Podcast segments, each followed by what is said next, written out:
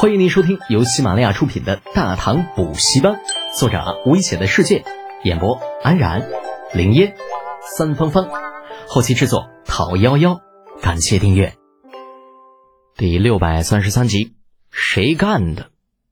隔了好一会儿，人雷耀才满脸狐疑的问道：“秦怀玉，你的意思是，倭人那船，他他不是你炸的？放屁！”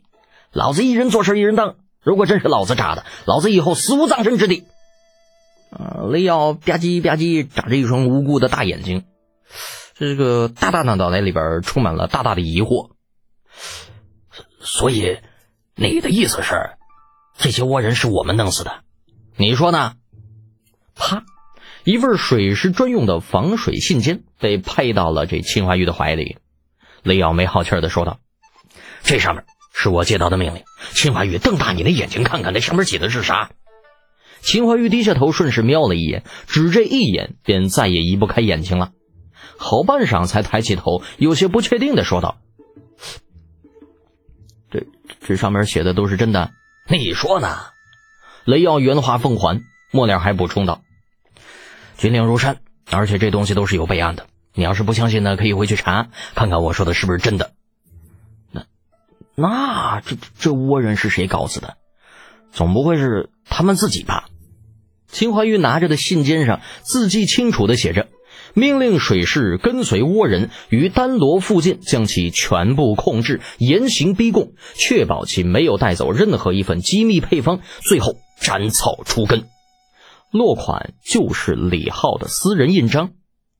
有了这样的命令，雷耀便有足够的证据证明倭人的确不是死于远洋水师之手。嗯，毕竟他们还需要对倭人进行审问，在没有经过这一关之前，他们是不会动手的。那这一下，这秦怀玉也懵了，不是自己，也不是水师。那考虑到皇帝陛下如果真想弄死这些个倭人，完全没有必要搞阴谋啊，也不可能是李二。那这家伙，难道是倭人自己搞死了自己吗？这他妈不可能啊！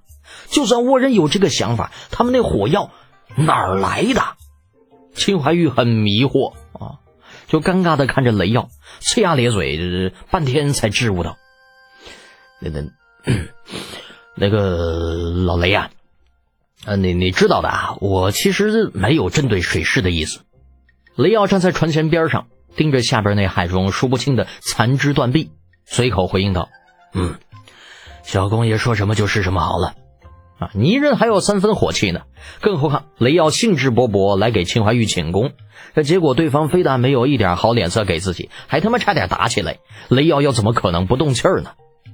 秦怀玉这会儿也不知道该如何开口了，就拍着脑袋转了几圈，突然来到雷耀的身后，单膝跪地：“雷将军。”怀玉之前误会了将军，得罪之处望将军海涵。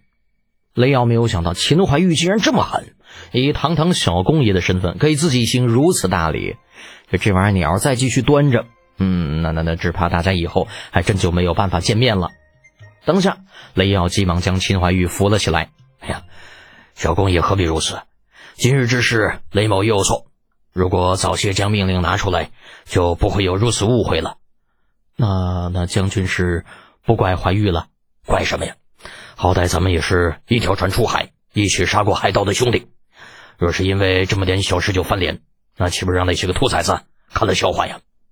雷耀说着，指了指那四周伸长脖子围观的吃瓜群众，瞪眼吼道：“都看什么看呐？啊，没事干了是吧？没事干就全都下去，给老子捞人头！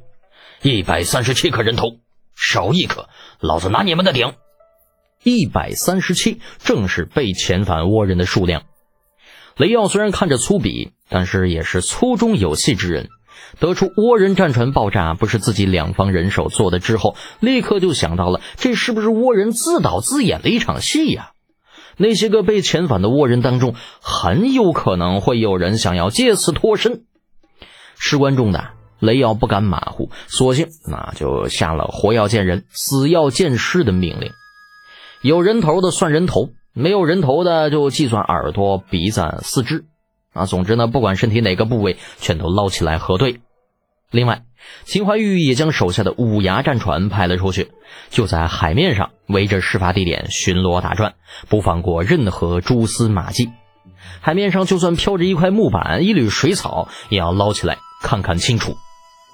一番折腾下来，直到天黑，共打捞人头一百零三颗，左手一百二十五，右手九十七，耳朵一百三十二，鼻子一百三十七个，人数核对无误，所有倭人的确全死了。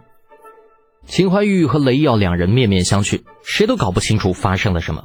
自己人没下手，啊，倭人，这倭人就算能搞着火药，也不至于自己弄死自己吧？想的那头都大了一圈啊！想到天亮，最后还是想不通。嗯，算了，不想了。